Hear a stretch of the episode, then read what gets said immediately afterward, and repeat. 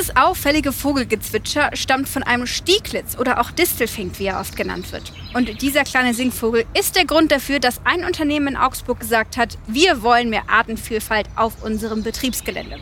Die ganze Geschichte dahinter und wie das Unternehmen das Projekt umgesetzt hat, das werde ich mir heute mal vor Ort anschauen. Außerdem erfahre ich mehr über den Blühpakt Bayern, eine Initiative des Bayerischen Umweltministeriums zum Erhalt der Insektenvielfalt. Und warum es überhaupt so wichtig ist, über Artenvielfalt und über Insekten zu sprechen, das zeigt uns eine unglaubliche Zahl. In den letzten 30 Jahren ist die Zahl der Insekten um mehr als 70 Prozent zurückgegangen. 70 Prozent! Ja, und was passiert, wenn es kaum noch Insekten gibt? Die Ökosysteme brechen zusammen und es gibt weniger Früchte, Gemüse und Nüsse. Die Blüten müssten dann per Hand bestäubt werden und mehrere Millionen Menschen würden jedes Jahr als Folge der Mangelernährung sterben. Und genau deshalb brauchen wir Projekte wie das in Augsburg. Morgen beginnt heute. Der Umwelt- und Verbraucher-Podcast. Mein Name ist Toni Scheuerlen und ich laufe gerade durch den Sheridan Park in Augsburg. Ich bin nämlich auf dem Weg zur DK Messebau. Das Unternehmen hat sich auf die Planung und den Bau von Messeständen und Raumkonzepten spezialisiert. Der Geschäftsführer und die MitarbeiterInnen sind aber auch echte Experten in Sachen Biodiversität. Das ganze Betriebsgelände ist quasi zu einem Naturschutzprojekt geworden. Und da sehe ich auch schon ein sehr großes schwarzes Gebäude mit weißen und roten Streifen und ah, ich sehe schon, an der Eingangstür wartet Christine Hofmann-Brandt. Sie arbeitet für die DK Messebau und hat das Projekt, über das wir gleich sprechen, ins Rollen gebracht. Hallo! Hallo Toni, herzlich willkommen bei DK Messebau. Schön, dass du da bist. Ja, ich freue mich. Es gibt aber auch noch einen dritten im Bunde, Dr. Stefan Niederleitner vom Bayerischen Umweltministerium. Er ist Blühpakt-Manager. Ein sensationeller Titel. Was genau das bedeutet, das frage ich ihn am besten gleich selbst. Hallo! Hallo, ich bin der Stefan wir sagen am besten du, ist ja. charmanter. Ja, und da habe ich direkt die erste Frage. Was genau bedeutet denn Blühpakt-Manager? Ja, Blühpakt-Manager ist der schönste Job, den die bayerische Staatsregierung im Moment zu vergeben hat. Gegründet wurde der Job 2018. Ein Jahr vorher kam die berühmte Krefeld-Studie raus. Das erste Mal Zahlen, wie stark die Insekten bei uns zurückgegangen sind nämlich in der Masse 76 Prozent. Das ist eine ganze Menge. Wir haben daraufhin als Umweltministerium natürlich reagiert, speziell auf die Insekten. Und es wurde der Blühpakt Bayern ausgerufen. Das war damals nur ein Wortspiel. Man hat dann mich gefragt, ob ich den Blühpakt Manager machen möchte. Ich habe zugesagt und ich kann wirklich bestätigen, es ist ein schöner Job. Ja, und dazu muss man sagen, du trägst ein Hemd mit ganz vielen Schmetterlingen. Ist das quasi die Uniform als Blühpack-Manager? Das ist mein, mein Dienstanzug, den ich natürlich speziell für heute angezogen habe. Und ich hoffe, es passt. Ja, perfekt. Ähm, jetzt kommen wir mal direkt auf die Insekten zu sprechen, die du auch trägst. Wie schaut es denn eigentlich allgemein mit der Insektenvielfalt in Bayern aus? Also, ich habe es vorher schon gesagt, diese Krefeld-Studie mit 76 Prozent weniger Insekten, das ist nur eine Insektenmasse. Das heißt, man weiß eigentlich nicht, welches Insekt wie stark zurückgegangen ist. Aber 76 Prozent ist wie 76 Prozent weniger Gehalt, 76 Prozent weniger Urlaub. Das ist einschneidend. Das tut weh. Das tut wirklich weh. Es gibt aber auch Studien zu einzelnen Insekten und eine möchte ich gerne zitieren. Man hat in der Schwäbischen Alb eine Untersuchung gemacht zu Schwebfliegen. Schwebfliegen kennst du vielleicht, das sind die ganz kleinen Fliegen, getarnt als Wespen, die auch in der Luft stehen bleiben können. Die sind um 97 Prozent zurückgegangen und quasi ausgestorben. Ich muss zum Beispiel sagen, beim Autofahren fällt mir das tatsächlich immer wieder auf. Nach so einer Fahrt über die Autobahn zum Beispiel hängen erstaunlich wenige Insekten an der Frontscheibe. Das heißt also, wir müssen definitiv mehr machen, sonst verschwinden noch mehr Insekten von der Bildfläche und zwar nicht nur durch meine Frontscheibe. Das ist richtig. Wir müssen unbedingt etwas machen, um die Insekten zu schützen, um ihnen auch wieder neue Lebensräume zu geben. Machen wir ein paar Beispiele, warum die Insekten so wichtig sind. Das eine Thema ist mit der Bestäubung. Viele unserer Kulturpflanzen, Äpfel, Birnen, aber auch Gemüsepflanzen werden von Insekten bestäubt, teilweise auch unter Glas eingesetzt. Insekten spielen aber auch eine weit andere Rolle.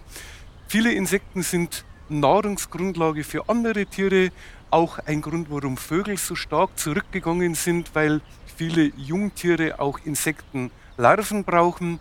Insekten spielen eine sehr wichtige Rolle, um beispielsweise im Boden die organische Substanz abzubauen. Und ein wichtiger Punkt, ich habe vorhin die Schwebfliegen erwähnt, die leider um 97 Prozent zurückgegangen sind. Die haben einen doppelten Nutzen.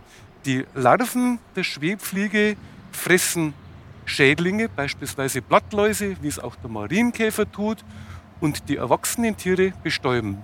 Also viele, viele Gründe, warum wir uns sehr um die Insektenwelt kümmern sollten. Ja, und dass man sich darum kümmern sollte, das hast auch du, Christine, erkannt. Dir war bewusst, wie es um die Artenvielfalt und die Insekten bei uns steht?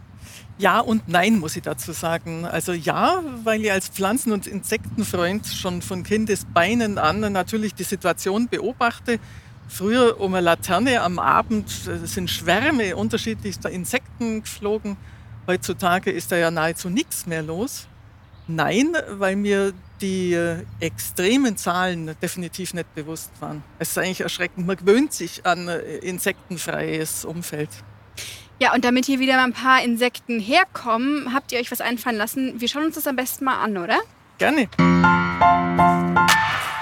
Christine, Du hast das Thema Artenvielfalt hier so erst richtig ins Rollen gebracht. Was war denn der Auslöser dafür und wann genau hat das alles angefangen? Also Schuld an allem sind eigentlich drei Distelfinken. Wir sind hier ja im Sheridan Park.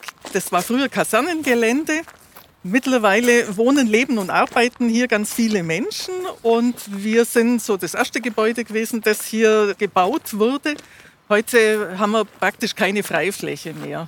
Und beim Spaziergang in der Mittagspause sind mir drei Distelfinken aufgefallen, die schlicht auf einer Distel, also wirklich vorbildlich gefuttert haben. Und ich dachte mir, wenn jetzt diese Freifläche auch noch zugebaut ist, haben die eigentlich überhaupt kein Auskommen mehr. Und so ist eigentlich die Idee entstanden. Dann bin ich zu unserem äh, Seniorchef erstmal mit der Idee, wusste, der ist da sehr, sehr offen. Und dann zum Juniorchef und binnen kürzester Zeit war entschlossen, wir wandeln unsere Freiflächen um.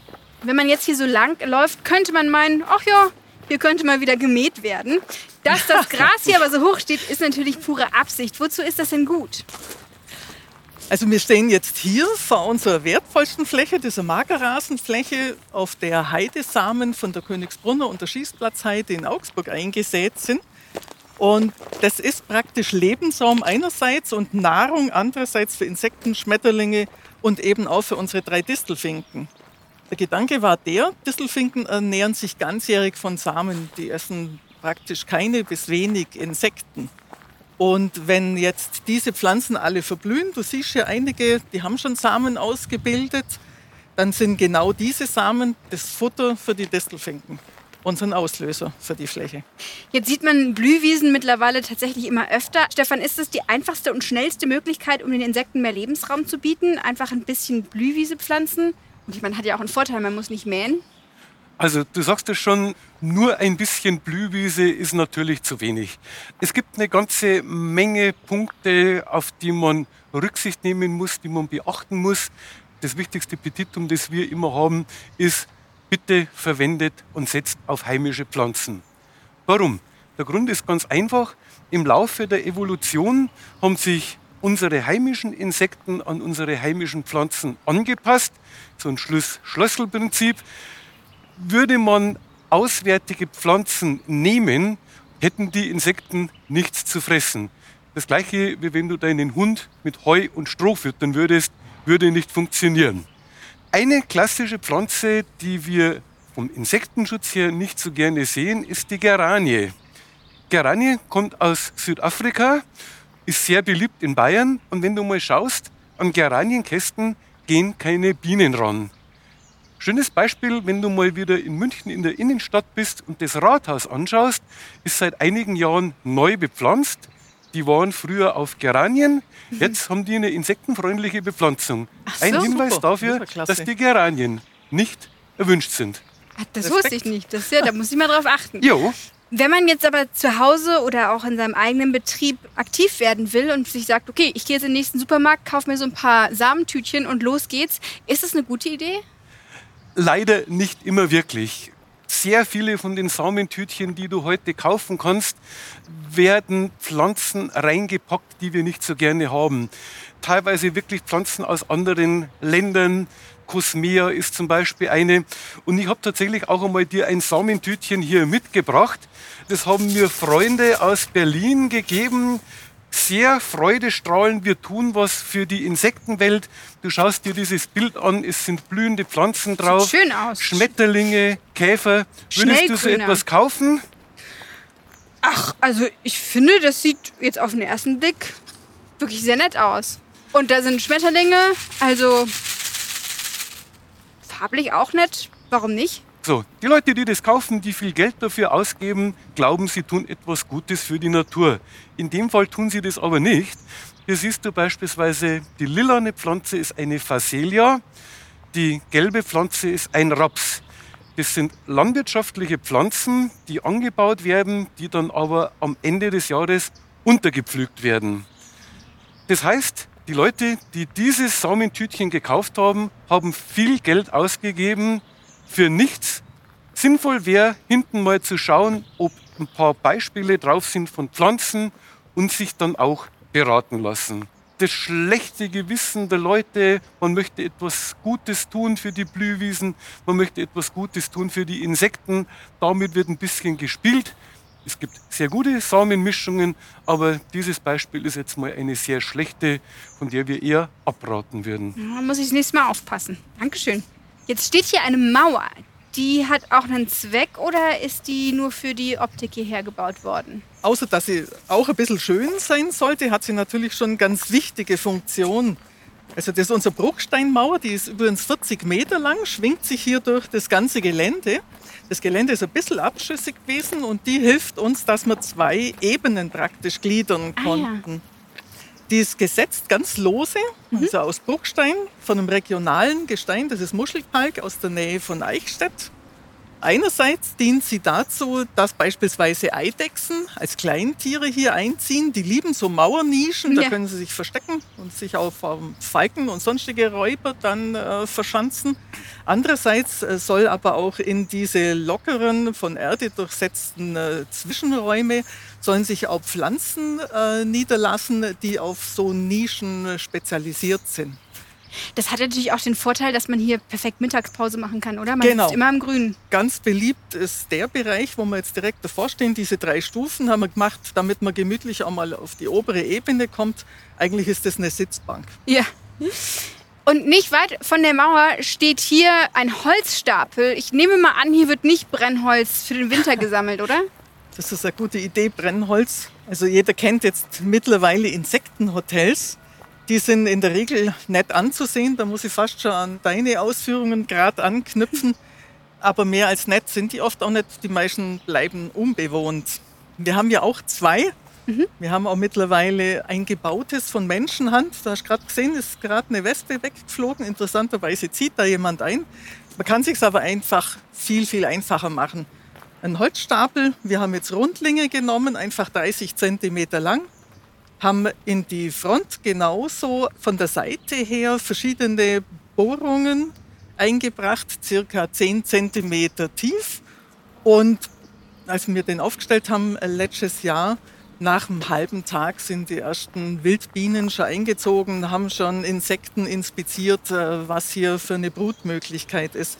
Wenn wir näher hingehen, schau zum Beispiel mal hier hinter den Ochsenaugen. Das ist zum Beispiel eine Wildbienenart, die mörtelt mit kleinen Kieselsteinen wirklich? und Lehm. Das sind jetzt praktisch die Gehege. Da siehst du, fliegt gerade eine an. Die sucht sich offenbar noch einen Platz für ihr Ei, zur Eiablage. Also wir haben ja noch einiges frei. Kennen tun wir die alle nicht. Diese Insekten, das ist eine derartige Vielfalt. Also ich denke in Phase 2, wenn wir uns mal im Detail auch um sowas kümmern, können wir uns da ein zweites Mal treffen und über die Insekten im Detail reden. Da macht ihr eine Rezeption auf und könnt mal nachgucken, wer so alles Das ist eine gute Idee. Aber man kann festhalten, die Bienen und die, die Insekten gehen lieber ins Hostel als ins Luxushotel, oder? Ja, genau, so ist es. Woran das liegt das? Interessant. Es gibt Insektenhotels, die einen sehr großen Durchmesser von den Röhren haben, wo die reingehen. Zwischen 2 und 9 Millimeter ist der Abstand, wo die Bienen reingehen. Wenn er zu klein ist und zu groß, gehen sie nicht mehr rein. so. Es müssen auch qualitativ hochwertige Schilfrohre sein, wie es hier beispielsweise der Fall ist. Weil wenn es schlechte Schilfrohre sind, die so Holzspäne rausstehen haben, dann gehen die Insekten und die Bienen mit ihren Hautflügeln rein und würden die sich aufreißen. Das heißt, bei den Insektenhotels wirklich wichtig darauf zu achten, dass es eine gute Qualität ist, dass auch die Röhren entsprechend lang sind. Die gehen ja da rein, legen erst den Pollen rein, dann auf die Pollenkugel ihr Ei und das ist der Nahrungsvorrat für viele Monate für das Insekt, bevor es ein erwachsenes Tier wird. Das heißt, so ein Holzstapel wäre dann wahrscheinlich die einfachste und schnellste Lösung. Es sind beides gute Möglichkeiten, aber das ist natürlich das Schönere und das Natürlichere und das Ansprechendere. Hier vorne, also es gibt immer wieder was zu entdecken hier. Da sehe ich eine kleine Wasserstelle. Die ist wahrscheinlich für die Vögel, also zum Beispiel die Distelfinken, die du angesprochen hast, gedacht, oder? Also allen voran natürlich für die Vögel, die baden da drinnen genauso wie sie Wasser trinken. Leider fällt es ja auch immer wieder trocken. Der Lehm hat sich noch nicht so verdichtet, dass das Wasser dauerhaft stehen bleibt. Also siehst jetzt hier nur noch minimal Wasser. Aber was auch sehr spannend ist, sowohl Bienen, Wildbienen als auch Insekten kommen hierher und holen sich hier Wasser. Vom Stefan habe ich vorhin gelernt, dass dieses Wasserholen bei Insekten und Bienen was sehr verbreitetes ist. Ja, das ist richtig. Die Insekten, die hier Wasser holen, nutzen dies, um in ihren Höhlen zu kühlen. Die Hauptflüssigkeitsaufnahme erfolgt über den Nektar. Da sind die schon sehr gut versorgt. Das ist Also- spannend. Ja, und vor allem, ich merke, je weiter wir laufen, desto mehr sieht man, wie man mit ja, wenig Aufwand wirklich ein Paradies für Insekten schaffen kann. Man merkt gar nicht, wie viel da wirklich schon Auswirkungen hat. Stefan, kann das so jeder Betrieb einfach nachmachen oder muss man schon individuell schauen, was man anpflanzen und bauen kann? Also wir sehen hier wirklich ein perfektes Insektenschutz-Freigelände von einem Wirtschaftsbetrieb, das sucht seinesgleichen. Ähm, Oh, danke. da muss man, muss man wirklich sagen, es kann nicht jeder Betrieb nachmachen und da würden wir sehr empfehlen, auch die vom Blühpark Bayern angebotene sogenannte Erstberatung in Anspruch zu nehmen. Da kann sich dann jeder melden und dann wird sich das Gelände mal angeschaut. Ja, es ist, so, ein- es ist ein bisschen tiefgründiger, was wir da machen. Wirtschaftsbetriebe, die Interesse haben, ihre Freiflächen naturnah und insektenfreundlich zu gestalten, können sich auf unserer Internetseite Blühpakt Bayern bewerben. Da gibt es zwei Punkte. Entweder den direkten Weg zur Auszeichnung, wie es die DK Messebau gemacht hat, die hatten andere Informationsquellen. Betriebe, die aber sagen, ich habe Interesse und ich weiß aber gar nicht, wo anfangen, die können sich bei uns um die sogenannte Erstberatung bewerben. Das heißt, wir schicken einen Experten raus vor Ort, der schaut sich dann das Gelände an, es ist schon Magerrasen oder was muss man machen. Die Betriebe bekommen dann einen kleinen Pflanzplan als Skizze und eine Liste mit guten und geeigneten Pflanzen und mit diesem Wissen können dann selbst an die Umsetzung gehen. Christine, wie groß war denn jetzt eigentlich die Fläche, die für die Artenvielfalt einmal komplett auf den Kopf gestellt worden ist hier? Also die Magerrasenfläche, die wir hier sehen, die also im inneren Bereich unserer Freiflächen ist, das sind 2000 Quadratmeter, Ui. so ein, zwei Meter runter oder rauf. Die haben wir 2017 angelegt. Wir haben das Ganze aber in zwei Schritten gemacht. Wir haben dann 2019 äh, Augsburg schreibt einen Zukunftspreis Augsburg aus. Den gab es zu dem Zeitpunkt zum ersten Mal auch für Industriebetriebe. Da habe ich unsere Freifläche angemeldet und habe zu unserer völligen Überraschung schlicht diesen Preis gewonnen. Und was das. Allertollste war, also Ruhm und Ehre ist das eine, freut sich natürlich so der Magerrasenbauer sozusagen.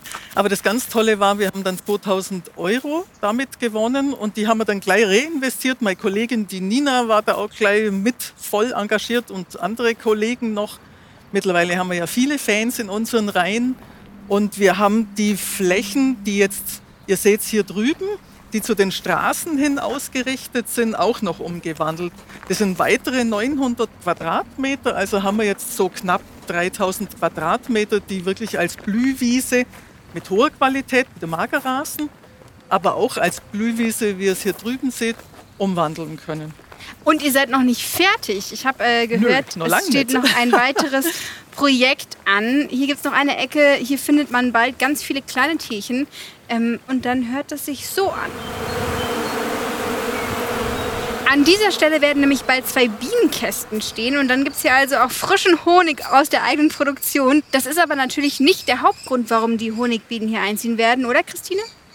Nee, das ist sicher nicht der Hauptgrund, weil Fakt ist, äh, dass wir einen Imker gesucht haben, der biologisch angehaucht ist und hier die Fläche nutzt, weil du siehst, es blüht ja hier sechs, sieben Monate lang. Ist schade, dass das nicht genutzt wird. Wir haben hier jetzt eine ambitionierte Jungimkerin, die äh, das Ganze übernehmen wird, die Nathalie, die zusammen begleitet, also praktisch von einem Bio-Imker, wird hier zwei Bienenbeuten, nennt man das, aufstellen. Du siehst hier einen relativ großräumigen Bienenkasten. Leider ist er leer geblieben, weil wir haben die Sonnenwende schon hinter uns. Ganz neu habe ich erfahren, Bienen spüren das, wann der längste Tag im Jahr ist. Und ab dem Zeitpunkt schwärmen die nicht mehr und darum ist er dieses Jahr leider leer geblieben. Wir werden aber nächstes Jahr den ersten Schwarm, der sich bei dem Bio-Imker aus dem Bestandskasten äh, löst, werden wir dann hier herbekommen. Und das Spannende an dieser Einraumbeute nennt man das auch, ist, dass die im oberen Bereich dann natürliche Waben bilden, diese Bienen. Und die dürfen dann einen großen Teil ihres Honigs behalten für den Winter, weil das ist ja eigentlich der Zweck, warum Bienen in so einen Bienenkasten in ihre Waben äh, den Honig eintragen. Ein Teil wird geschleudert. Uns ist wichtig, dass man einfach die Vielfalt auch in der Hinsicht im Sinne von Nutztieren hier fördern. Ja, ein paar Bienen sehen wir und hören wir ja hier trotzdem rumschwirren, oder? Wichtig ist, dass Biene nicht gleich Biene ist. Wir unterscheiden zwischen der Honigbiene und der Wildbiene. Die Honigbiene ist diejenige, die vom Imker gepflegt wird, ist auch die einzige, die Honig macht und in einem Staat lebt. Bei den Wildbienen ist es anders. Die leben in der Regel einzeln. Die gehen zwei Drittel aller Wildbienen in den Boden zum Brüten, ein Drittel in irgendwelche Rohre. Und gefährdet sind die Wildbienen, die wollen wir auch schützen. Jetzt mangelt es hier an Insekten auf jeden Fall nicht. Was gibt es denn hier noch alles? Fangen wir mal mit dem an, der der Initiator letztendlich war. Unsere drei Distelfinken, die leben nach wie vor hier auf unserem Gelände. Es sind mittlerweile fünf. Ob sie jetzt dieses Jahr wieder eine Brut haben, wissen wir nicht. Die leben da oben irgendwo in den Ulmen. Wir haben Hausrotschwanz, wir haben äh, Gartenrotschwanz. Wacholterdrossel hat letztes Jahr hier eine Brut aufgezogen und hier auf der Mauer gefüttert.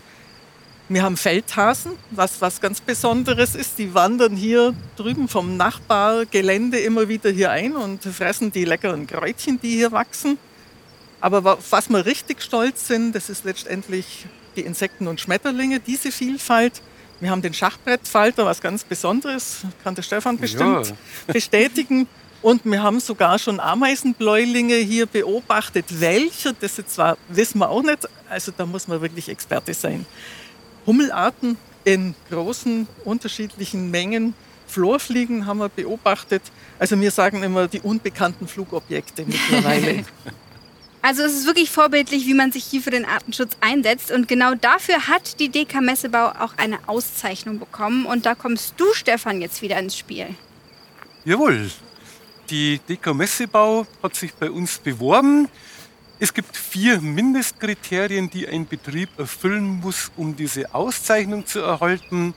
Kein Torf, kein chemischer Pflanzenschutz, mindestens 20 Prozent der Freifläche müssen naturnah gestaltet sein und das Belassen von Überwinterungsstrukturen. Einen Satz zu den Überwinterungsstrukturen, die sind uns nämlich sehr wichtig. Blühflächen zu mögen ist sehr leicht. Im Winter ist es dann nicht mehr so schön, weil wir wollen, dass Teile davon auch über Winter stehen bleiben. Wildbienen leben etwa vier bis sechs Wochen. Den Rest ihres Lebens verbringen sie als Ei, als Puppe, viele eben auch angeheftet an den Stängeln. Wenn die dann verblühen, bleiben die trotzdem über Winter da. Würden die im Herbst weggemäht, kompostiert oder gar verbrannt, hätten wir eine ganze Insektengeneration vernichtet. Darum ist das ein besonders wichtiges Kriterium. Da wäre jetzt auch die nächste Frage, wie viel Zeit geht denn eigentlich dafür drauf, das hier in Stand zu halten? Oder ist es eigentlich was, was wenn es einmal angelegt ist, von alleine läuft? Hier geht überhaupt gar keine Zeit mit Instandhaltung ins Land. Wir haben 2017 zwei Ansaaten gehabt. Wir haben seit 2017 ein einziges Mal in Teilen gemäht, um eben den Magerrasen auch als Magerrasen zu erhalten. Aber es muss keiner mähen, es muss keiner jäten. Wir können einfach zwischen all die Pflanzen und die Nischen sitzen und einfach nur genießen. Das ist das Tolle an dem Ganzen. Ja, und, und es sieht noch toll aus. Ja, und man bekommt dafür, wie gerade schon angesprochen, eine Auszeichnung. Gibt es eigentlich eine Urkunde oder wie muss man sich das vorstellen? Ah, die haben wir da drüben. Können wir mal rüberlaufen? Die schauen wir uns mal an. Das ist eine Outdoor-Urkunde sozusagen. Ich hole die mal Aber aus der meiner Stefan ist da Kiste weit raus. informiert. Ach, Das ist ein Schild, das jeder ausgezeichnete Betrieb bekommt und sich draußen hinhängen kann. Und dazu gibt es noch eine Blühpack-Urkunde, die vom Bayerischen Staatsminister für Umwelt und Verbraucherschutz unterschrieben wird. na, das ist doch eine schöne Sache. Vielen Dank, Christine, und vielen Dank, Stefan, dass ihr mir jetzt hier das Naturschutzprojekt auf dem Firmengelände gezeigt habt. Was jetzt am Schluss wahrscheinlich noch den einen oder anderen interessiert, war das eigentlich teuer? Insgesamt haben wir 10.000 Euro investiert und ab jetzt kostet es praktisch nichts mehr. Es wächst so vor sich hin. Jedes Jahr wird es bunter, vielfältiger. Ja, toi, toi, toi. Und es ist ja auch schön, wenn man in so einer schönen Umgebung arbeiten kann, oder? Das Spannende ist, äh, die Kollegen, die früher hinten zwischen den beiden Hallen saßen im Schatten, die sitzen jetzt mit Vorliebe hier auf der Mauer im Schatten von der Eschen. Was will man mehr sagen? Also hier würde ich auch Spricht gerne für sich. arbeiten. Ja. Ich kann noch einen Mitarbeiter brauchen. Kannst gerne kommen. Wir können ja mal Jobsharing machen. Jo. Also die Botschaft, die wir alle hier heute mitnehmen können, ist auf jeden Fall, dass jeder helfen kann, die Artenvielfalt bei uns in Bayern zu stärken und neue Lebensräume, zum Beispiel für Insekten oder andere Tiere zu schaffen. Ob als Privatperson, Kommune oder Unternehmen. Wir alle haben Möglichkeiten und die sollten wir auch nutzen. Jetzt eine abschließende Frage an dich, Stefan. Wir sind ja nicht alle Insektenexperten und kennen uns mit dem Thema nicht so gut aus wie du oder Christine. Wo können wir uns denn schlau machen, wenn wir den eigenen Garten oder das Firmengelände insektenfreundlich gestalten wollen? Und da habe ich sogar ein paar Beispiele mitgebracht. Die schöpfen natürlich aus den eigenen Quellen. Ganz druckfrisch haben wir diese Broschüre, nämlich Tiere und Pflanzen unserer Heimat. Sind sehr, sehr schöne Zeichnungen auch von den Pflanzen und von den Insekten.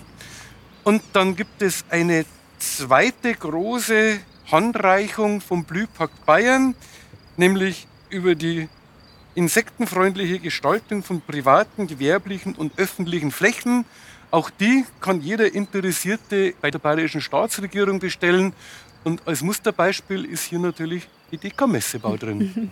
Was Ja. uns natürlich besonders freut.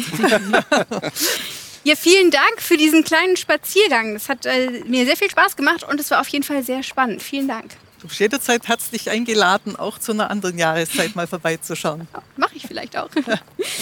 Ja, und wenn ihr ein Projekt für den Erhalt der Artenvielfalt auf die Beine stellen wollt, dann schaut doch gerne in den Shownotes vorbei. Da haben wir für euch noch ein paar Links zum Blühpakt Bayern und zu den blühenden Betrieben reingepackt. Danke euch fürs Zuhören. Ich hoffe, ihr seid beim nächsten Mal wieder mit dabei. Und damit ihr keine Folge verpasst, abonniert uns gerne und schaut für weiterführende Infos auch auf der Homepage des Bayerischen Staatsministeriums vorbei. Unter www.stmuv.bayern.de. Bis zum nächsten Mal. Morgen beginnt heute.